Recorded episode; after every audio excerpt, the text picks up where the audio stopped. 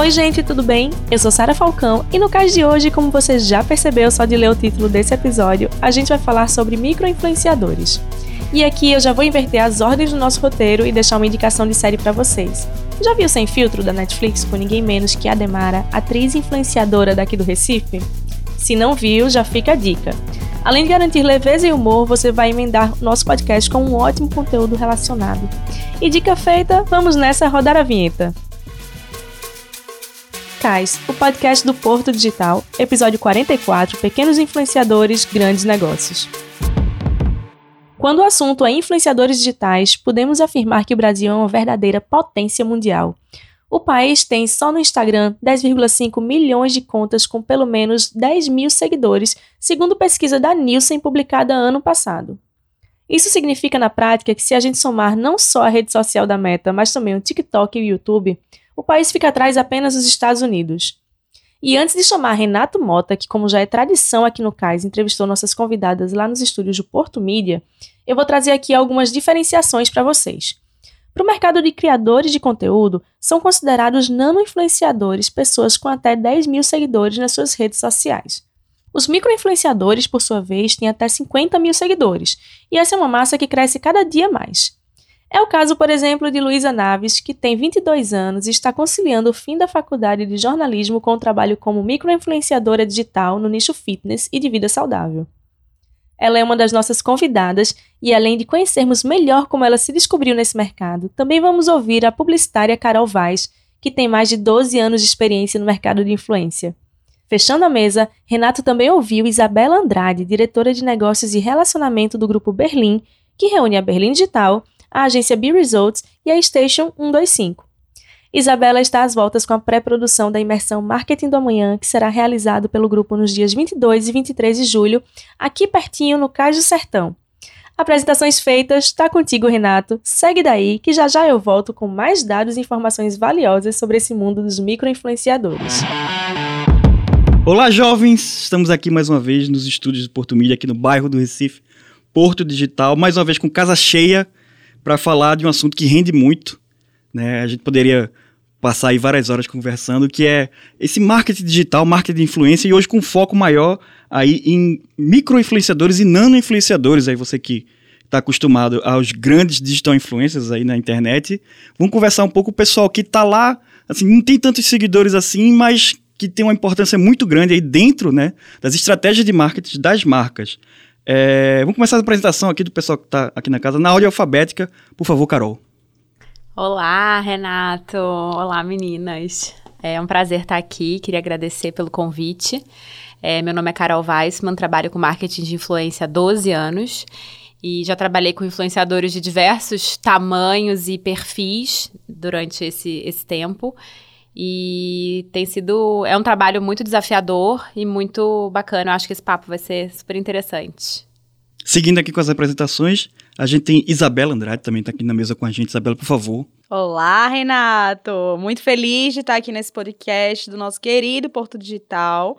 Eu sou especialista de marketing digital com experiência na parte de gestão de rede social, mais focado principalmente para a parte de estratégias de algoritmos orgânicos. E dentro da escola também atuamos com a parte de marketing de influência. Vamos bater um papo super legal sobre isso.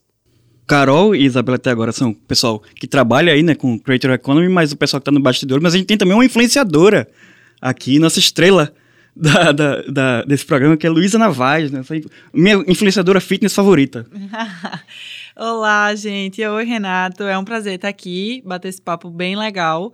É, então, é curioso porque, como eu sou micro-influenciadora, micro eu não me considero a estrela, como você falou, assim, mas é justamente essa a questão, né? É, eu tenho 22 anos, sou estudante de jornalismo, estou no último período. E então eu me tornei naturalmente influenciadora.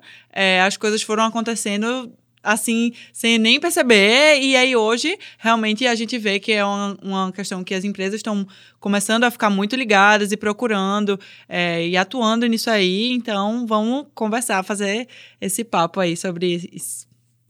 Então, eu vou aproveitar esse gancho que você está falando, porque, assim, esse lance de, de digital influência, essa economia criativa, muita gente... Hoje em dia, eu acho que é, é, é para muita gente principalmente o pessoal mais novo, o pessoal mais jovem, é quase como uma saída, né? O antigo, vou virar jogador de futebol, né? Vou virar digital Apresentador. Exatamente, apresentador de podcast, nem existia podcast. É, porque é uma saída, assim, interessante, assim, que tem é, é, causa nas pessoas assim um, um, deslumbramento e é uma coisa que aparentemente é acessível. Assim como você descer na, na pelada do, da sua comunidade jogar uma bola, você tem um celular, você filmar e tal, e você crescer nisso. E durante muito tempo, é, as pessoas achavam que um influenciador de sucesso era um influenciador que tinha muitos seguidores. Né? E hoje em dia, assim, com. A gente está falando de micro-influenciadores até 15 mil né, seguidores, um pouco mais do que isso, nano-influenciadores ainda um pouco menos. É, qual a importância né, desse pessoal nessas estratégias? Luísa, você quando começou a, a postar, você tinha essa ideia de querer ter muitos seguidores ou como é que foi? Então, como a gente estava falando, é, nunca foi meu objetivo. Isso tudo aconteceu da forma mais natural possível. É, eu comecei a usar realmente mostrando meu dia a dia, conteúdo saudável, é, rotina, dica de que gente que perguntava mesmo, sabe? Como tu fez isso, como tu fez aquilo. E aí, de repente, você acha que não, mas você vai sendo notada. E quando você vê as marcas estão procurando, é, posso te enviar tal coisa, topa fazer isso e aquilo. E aí eu comecei a perceber que realmente estava tomando outro, outra dimensão. Mas você, quando começou a fazer essas postagens, antes das marcas chegarem, ou logo quando as, as primeiras marcas começaram a chegar em você, você já se via como uma influência ou você só era uma pessoa que postava as coisas que você gostava? Nunca pensei em virar influencer. Essa, essa não era, esse não era o meu objetivo, mas realmente começou a acontecer naturalmente e eu comecei a ver que isso tinha um, um fundamento legal, que isso tinha como chegar em algo legal não era meu objetivo, mas naturalmente eu comecei a me empolgar com a ideia. Tem tudo a ver também com a minha área, que é jornalismo, comunicação e tudo mais. E aí eu comecei a pegar gosto mesmo, e aí comecei. E aí as, mar as marcas começaram a é, procurar mais e mais. E aí quando eu vi, já tinha um monte de gente ali pedindo dica, aí como tu fez isso, como tu fez aquilo. E aí você naturalmente já, já se considera uma influenciadora, uma, uma micro-influenciadora. E das marcas, das empresas, das agências, a partir de que ponto começou a chamar a atenção das empresas ir atrás de influenciadores menores, assim, e como é que eles podem ajudar essas marcas? Renato, aqui na Vaz a gente trabalha tanto com influenciadores digitais nossos fixos, mas também a gente tem um trabalho muito legal para marcas. Então as marcas se aproximam sabendo que a gente trabalha com influenciadores e dão uma missão pra gente, tipo, eu quero eu quero agora trabalhar só influenciadores do Nordeste, que tenham essa faixa etária, que tenham esse perfil, que gostem desse tipo de produto, esse lifestyle, e a gente vai atrás dessas pessoas e a gente faz esse intermédio entre pessoas e marcas. Então a gente fala que faz os dois caminhos, de ida e vinda, de influenciador para marca e de marca para influenciador. Falando dos influenciadores, a gente também prospecta marcas para trabalharem com os influenciadores. Eu acho que no caso da Luísa foi muito natural e isso é muito importante. Eu acho que a primeira coisa, a primeira dica que eu daria para influenciadores é essa. Você precisa, você tem que começar o seu negócio pensando em comunicar. Esse é o mais importante. Independente de ganhar dinheiro com isso ou não, isso tem que ser sua paixão. Porque a partir do momento que você começa a fazer isso só, pra, só pelo dinheiro, acabou a graça. Virou forçado, é aquele publi fake, as marcas sentem isso, o público sente, não adianta. No caso dela, pelo que eu entendi, realmente foi uma coisa muito natural. Quando ela foi vendo, ela. Acho que eu sou influenciadora, né? E aí as marcas foram vindo. Esse movimento é muito legal. O que me preocupa muito são os influenciadores que abrem o Instagram pensando nisso. Agora eu vou ficar rico, vou virar influenciador. E acham que é muito fácil. Não é. Entendeu? A gente sabe que não é todo mundo, a pessoa precisa realmente gostar, saber fazer, se dedicar, senão o negócio não vai para frente. E eu acho que pra, e as marcas percebem isso. Então, respondendo a sua pergunta, é, as marcas procuram pessoas genuínas, né? E, e, sabem, elas sabem do poder que isso tem. Elas, todas as marcas hoje em dia sabem que se elas não estão no, trabalhando com influenciadores, elas vão ter que trabalhar um dia. Isa, e assim, uma pessoa que tá, assim, eu quero ser um influenciador, mas não por ganhar dinheiro nem nada, mas às vezes a pessoa tem dentro de mim aquela necessidade, gosta de comunicar, gosta do que eu faço, de ir atrás. É, o que é que ela tem que fazer, de repente, para começar? Eu digo nesse sentido, nem no sentido externo, assim, de, de ferramentas, de fórmulas, de ir atrás. Mas o que ela tem que fazer até dentro dela própria, assim, no seu comportamento, com as coisas que ela faz para poder engatar nesse sentido. Tem uma coisa que a gente fala muito dentro dos treinamentos, dentro dos cursos da Berlim, que ele tem muito a ver sobre o que é ser um influenciador. Todo mundo influencia alguém, não tem para onde. Todo mundo influencia alguém. Os influenciadores digitais, eles receberam esse nome porque eles conseguem influenciar porções de pessoas que estão reunidas ali sobre uma determinada temática num determinado local. Porém, todo mundo influencia, de alguma forma. Você influencia seus filhos, você influencia diretamente seus amigos, você influencia sua família, você influencia seus arredores. Você já influencia naturalmente, com tudo que você fala e como você age. O caso é você conseguir é, entender dentro de você sobre o que genuinamente, aí trazendo a fala da, da Carol, o que genuinamente você gosta de falar.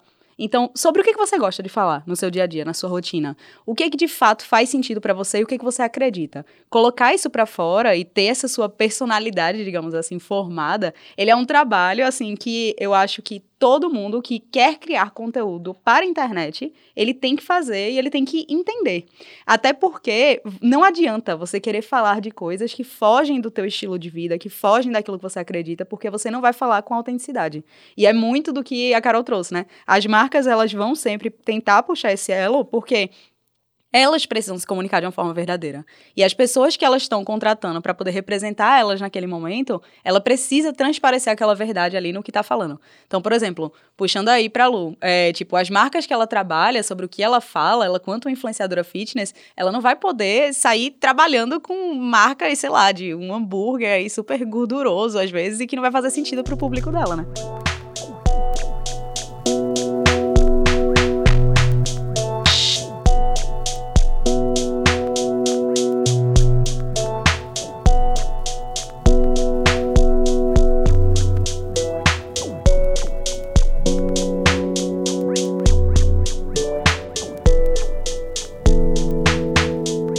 De uma marca ou de uma agência, como é que ela pode fazer para encontrar essas pessoas? Ou como é que essas pessoas podem fazer para ser encontrados, de repente, por essas marcas? Porque é um trabalho muito mais eu diria quase que artesanal, né? De procurar as pessoas, de ver o perfil, ver quem é está influenciando, porque são tão, de repente, é, é, áreas de influências que, que não alcançam, é, por exemplo, grandes, uma massas. Agência, grandes massas, né? Ou, ou, outras cidades, outros estados, né? De repente. Como é que você pode fazer para encontrar e do outro lado, como é que você pode fazer para ser visto mais?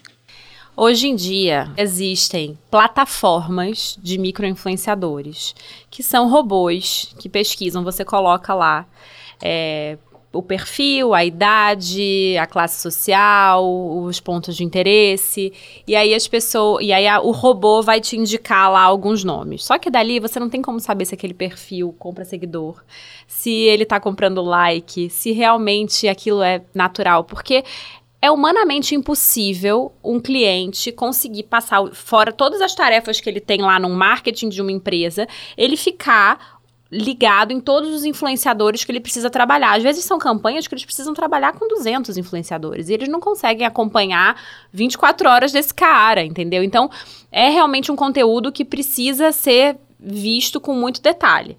E aí, esses robôs, às vezes, indicam perfis que não tem nada a ver.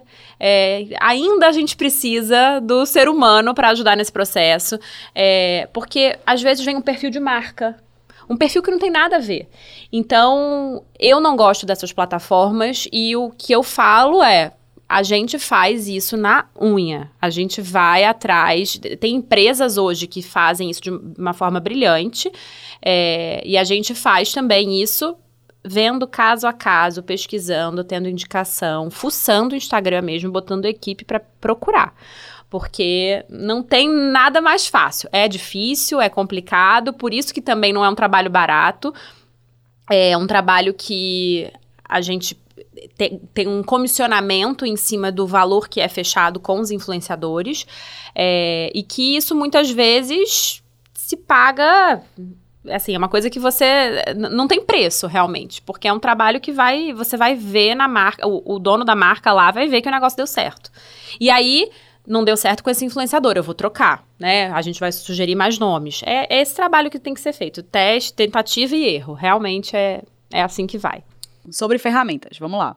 A gente também não é 100% a favor de, tipo, se basear 100% nelas, porque justamente tem muito lixo no meio. Sendo que a gente está falando sobre novas tecnologias, tipo, aplicadas, uso de inteligência artificial, tudo aplicado para a parte de comunicação, que está sendo mão na roda em vários aspectos para a gente no nosso dia a dia, na nossa rotina. Então, a gente é, também não confia 100%, de jeito nenhum, em ferramenta, porque as listas que eles dão são coisas, assim, aterrorizantes, às vezes, que não faz o menor sentido, mas porque a gente sabe que robôs, eles não estão ainda programados e trabalhados, ele é uma... Eternamente ele vai estar tá aprendendo, até o próprio Instagram ele está ali aprendendo, então ele não vai ser 100%, mas a gente gosta de utilizar como base até mesmo para poder pegar referência de perfis, para poder a gente abrir os semelhantes sobre a pesquisa na unha também total e a verificação desses perfis. Então, abri uma lista e foi levantado aquele mailing e tudo mais. A partir daquele mailing é que a gente vai checando se tem perfis que tem fit e tudo mais e se a gente precisa trabalhar outros. E fora isso, também vai fazendo os complementos, fazendo essas segmentações desses influenciadores nessas estratégias manuais, artesanais aí, assim, digamos, como o Carol bem colocou. E por isso, sim, não é um trabalho barato, não é um trabalho fácil e é um trabalho que, pra, se você quer ter retorno com micro e nanos influenciadores e até influenciadores de grande porte, você precisa de estratégia. Se você não tem estratégia, você não vai ter resultado. Esquece. Não pode contratar influenciador que for com seus milhares de seguidores. Inclusive, isso aconteceu com um cliente da gente. Ele chegou para mim, contratou a influenciadora X, que eu não vou citar nomes aqui, mas deu zero de resultado para ele. Ele ficou traumatizadíssimo. Ele falou: Nossa, marketing de influência não funciona, mas não funciona dessa forma. E do mercado, que é o nosso tema da, da pauta aqui, micro e nano influenciadores, eles são normalmente contas que a gente consegue ter um acesso maior até mesmo para poder ver a autenticidade, né? A gente consegue ver volume de comentários acontecendo, a gente consegue ver a interação. Normalmente são perfis mais engajados. Então, isso ajuda muito. Não sei como é que Lu, no seu dia a dia, tá aí nas suas taxas de engajamento. É, então, é, eu ia complementar o que você falou. Eu percebi que a coisa ficou séria eu percebi que realmente é, tomou outra dimensão quando eu comecei a receber, por exemplo, é, marcas ali me, querendo me mandar coisas para eu postar, para eu divulgar e tal, tal, tal. Só que para mim não fazia sentido porque o meu público não se interessaria por aquilo, por aquele produto. E aí eu pensei, meu Deus, eu não só tô recebendo propostas, como eu tô é, filtrando as propostas tá e negando, vendo né? o que não tá, que não tá cabendo no, no meu conteúdo. Porque se eu tô ali postando todos os dias, e é aquela coisa, se eu tô ali postando, propagando o que eu vivo e, e influenciando realmente, mostrando tudo aquilo, no final de semana, é, a minha conduta ela não pode ser totalmente diferente do que eu tô ali todo dia. Eu comecei a me sentir muito mais responsável com tudo que envolve ali tudo que me envolve ali de uma forma geral, porque é, são as minhas atitudes de uma forma geral. Então, se tal marca tá me patrocinando, tá é, ali mandando coisas e tal, no final de semana, quando eu não tô eu tô no meu momento de lazer, eu não posso agir totalmente diferente. E aí já entra nessa questão da responsabilidade e tudo mais. Eu não posso ser duas pessoas.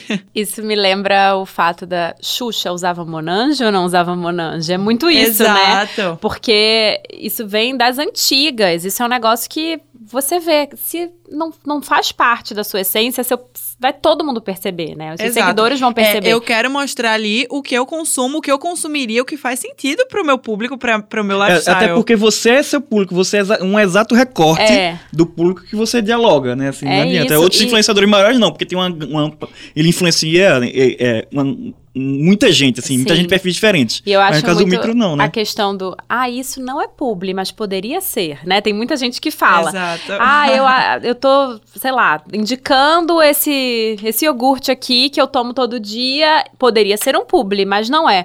E por quê? Assim, eu acho que as pessoas também tratam isso de uma forma pejorativa. Porque se você só, só faz publi para marcas que você gosta e confia, você não precisa ficar dizendo se é publi ou se não é publi. Exato. É natural. E eu sou consumidora também, então eu vejo que eu não quero, eu não quero que me enganem, entre aspas. Então eu também não vou enganar.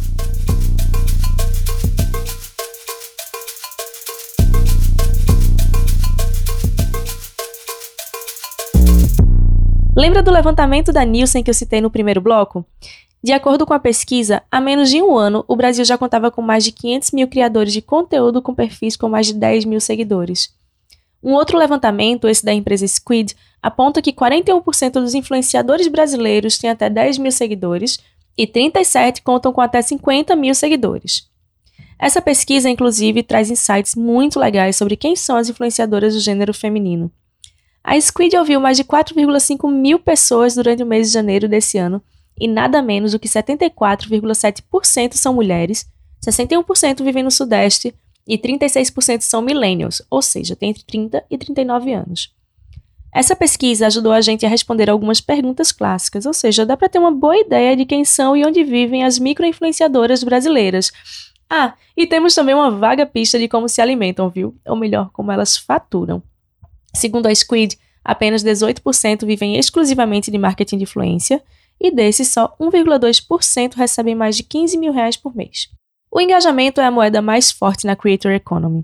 De acordo com dados do Social Bakers, micro e nano influenciadores podem impulsionar em até 60% a taxa de engajamento de uma campanha e performam uma taxa de conversão 20% maior em comparação aos grandes influenciadores.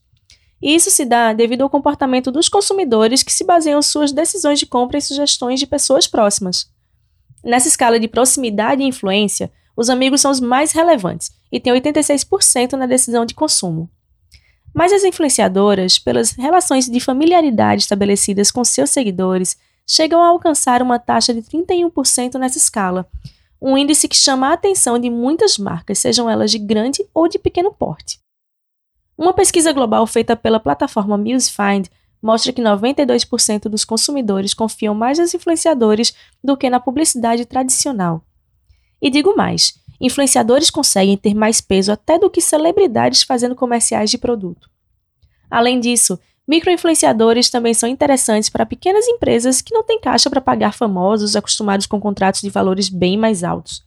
Quando a gente pega no realmente no espectro das pessoas que são influenciadores no Brasil, que são muitos, são milhões, mas uma porcentagem muito pequena consegue viver disso, de fato, né? Assim, viver só disso.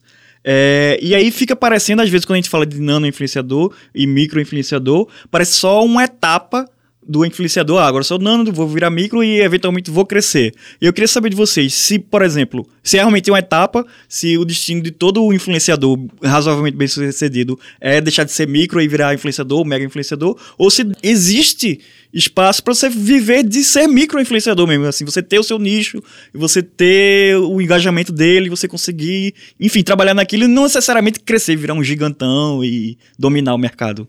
Eu vou começar de uma visão totalmente baseada em, no que a gente vê hoje do mercado, mas também numa visão pessoal. Eu acredito muito em influenciadores de nicho. E eu acredito muito que com a falta que a, o que a gente está passando hoje, que na realidade é uma guerra, né, de telas. Tipo, a gente tem uma disputa de telas e de atenção toda hora. A gente fica concorrendo com mil e uma possibilidades de toda hora a gente ter que destinar atenção para alguma coisa. Esses micro e nano influenciadores, eu vejo muito eles como a saída do futuro do marketing de influência, porque vai ser onde as pessoas elas vão gerar uma identificação muito mais próxima. Tem muito a ver também com o futuro de marketing que a gente fala, muito sobre gestão de comunidade. Como é que eu vou gerenciar uma comunidade de um milhão de pessoas e como é que eu vou gerenciar uma comunidade de 5 mil pessoas. É totalmente diferente. São proporções totalmente distintas. E é algo que é, visualizo muito eles crescendo, mas dentro de um nicho. E dentro, às vezes, de um limite. Eu não comecei com objetivo de nada disso e quem estava ali na minha rede eram meus amigos. E aí, com o tempo, eu fui postando o meu estilo de vida e eu fui trazendo, fazendo pessoas virem para o meu perfil pessoas que se interessam pelo meu conteúdo saudável e não não não eram ali de repente não era só minha mãe, minha tia, meus amigos e meus amigos do trabalho. De repente tinha um monte de gente que ah, um vídeo de corrida viralizou. E aí de repente tinha uma galera ali de corrida vendo meu conteúdo. E aí essas pessoas, aí é que entra a questão do nicho. Realmente aquelas pessoas estavam ali vendo aquele conteúdo direcionado e essas são as melhores pessoas porque elas vão são as consumidoras do mesmo tipo de coisa que eu. Então então, é, são elas que vão ver o sapato legal que eu tô usando pra corrida tal e também vão querer, sabe? E, e elas vão querer igual. Ou elas vão enfim, querer é, usar daquelas mesmas coisas porque elas têm o mesmo estilo de vida ou então querem ter. Sim, já que a gente está falando de números aí, eu acho que são dois, são, são dois caminhos. É, eu acho que números não querem dizer muita coisa quando você fala de engajamento. O que importa realmente é isso: é número de comentário e número de, de interações no seu post. Quem são aquelas pessoas? Mu é, muito mais do que o número de seguidores. É, e aí, no caso é, da Luísa, ela diz, né? Tem um engajamento, eu vejo que, que, que tá legal, o número de comentários. Isso, para mim, é muito mais valioso e é uma coisa que eu defendo muito ao vender o influenciador para marca. Só que ao mesmo tempo, eu, Carol, empresária, agente de influenciadores, eu sempre vou procurar perfis que crescem e não que perdem seguidores. Então, se a pessoa quer ser agenciada por mim, eu vou sempre fazer uma pesquisa, é, eu vou entrar lá no, no, no no site e vou ver quantos seguidores ela perdeu, quantos seguidores ela ganhou, porque também se eu, se eu ignorar isso completamente, é um tiro no pé que eu tô dando. Poxa, essa, pessoa... Tem que estar tá em movimento. Né? Tem que estar tá em movimento e crescimento. Pode ser que não cresça absurdamente, mas se é uma pessoa que só perde seguidor, para mim, não está encolhendo é um sintoma. Tem. É um sintoma Algum de alguma coisa que problema tá... tem ali. Então, se eu tô conhecendo aquele influenciador agora, eu vou fazer uma pesquisa mínima de, de, de aumento de seguidor. Mas para mim, o que conta realmente é engajamento. E, aí, obviamente, vai me chamar muita atenção pessoas que crescem drasticamente. Crescimento, acho muito importante. Então, essa questão de eu vou sair da categoria de não influenciador, eu acho que depende muito do teu universo. Do teu, eu acho que assim, é crescer, mas é crescer posicionando o que, que você quer.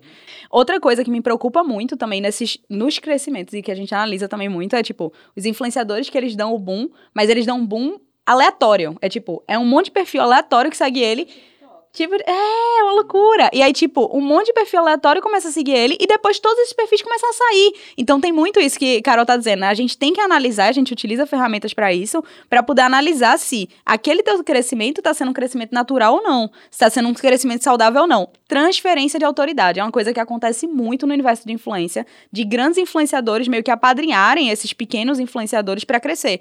Mas às vezes eles apadrinham só transferindo aquela autoridade, mas sem um mínimo de contexto faz com que as pessoas vão dar o boom naquele influenciador, ele cresce e depois ele perde tudo. O meu desafio enquanto hoje microinfluenciadora é justamente ter aquele público, fidelizar aquele público, manter eles ali me acompanhando, acompanhando meu dia a dia, gostando de estar ali e realmente engajando e, e, e acompanhando mesmo, sabe? Como algo que eles gostam de ver porque faz sentido para eles e não tipo, ah, me encontrou assim do nada e depois parou de seguir porque não é, não bate com a real deles.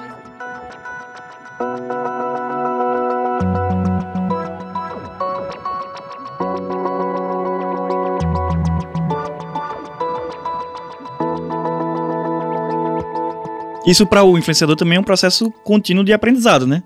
De estar tá estudando, de estar tá procurando se informar das plataformas. Onde é que a pessoa que está nessa, assim, que está afim de crescer, não como vocês falaram, né? não crescer e depois despencar, onde é que a pessoa pode estudar, onde é que são as melhores formas. Porque a gente está falando também de, de, pessoas com várias formações diferentes. A pessoa tem várias formações. Tem alguma formação ideal, onde é que a pessoa pode estar estudando? De repente tem algum evento que a Berlim está tá armando Opa, aí. Opa! Eu vou trazer aí agora o evento que a gente vai fazer, que é a imersão Marketing do Amanhã, que vai acontecer nos dias 22 e 23 de julho, agora, pertinho do, do lançamento que vocês estão ouvindo agora esse podcast.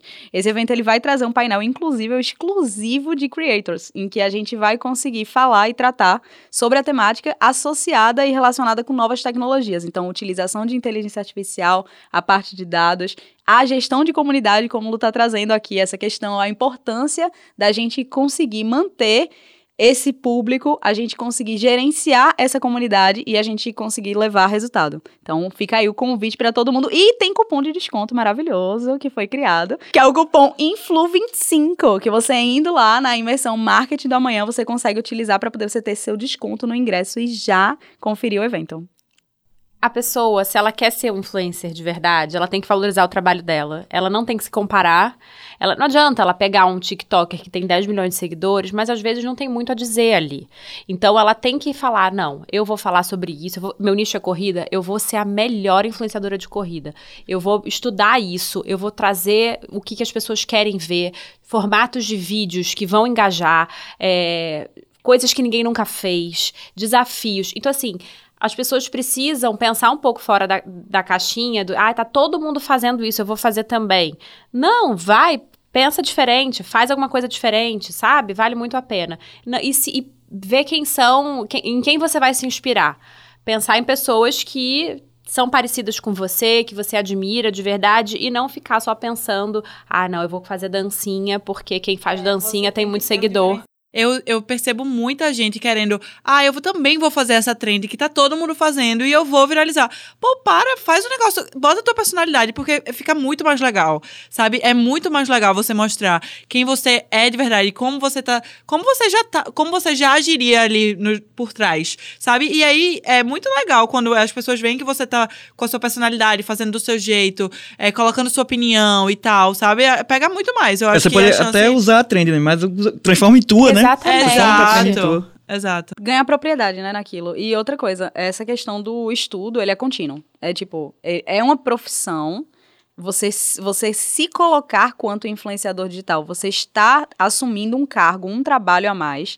Não é uma questão que vai acontecer só que você vai postar, oi meninas, tudo bom? Mas, pa- muito para além disso, você tem que estudar. Então, como o Carol estava trazendo, né, estudar sobre o teu nicho, sobre o teu universo, vai ser algo muito relevante para poder te diferenciar dos demais.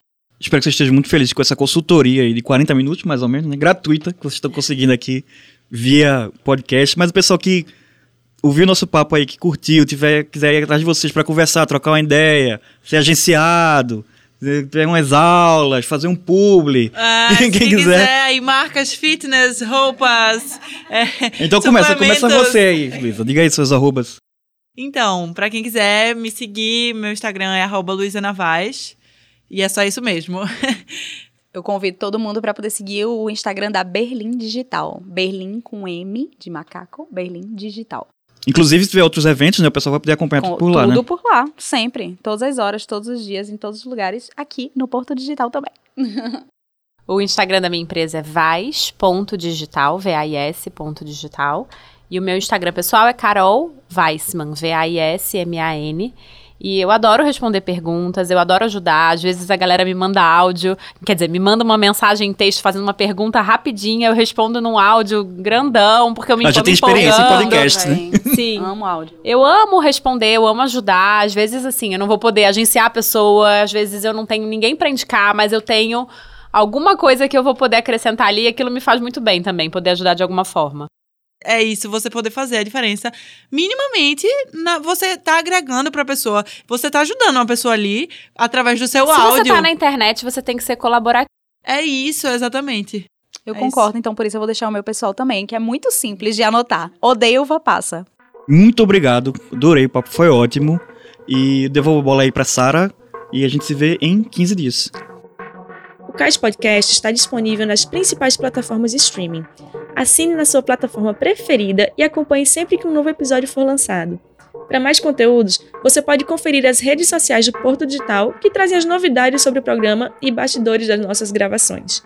No Instagram, Facebook e LinkedIn estamos no barra Porto Digital, tudo juntinho, e no Twitter somos o arroba Porto Digital.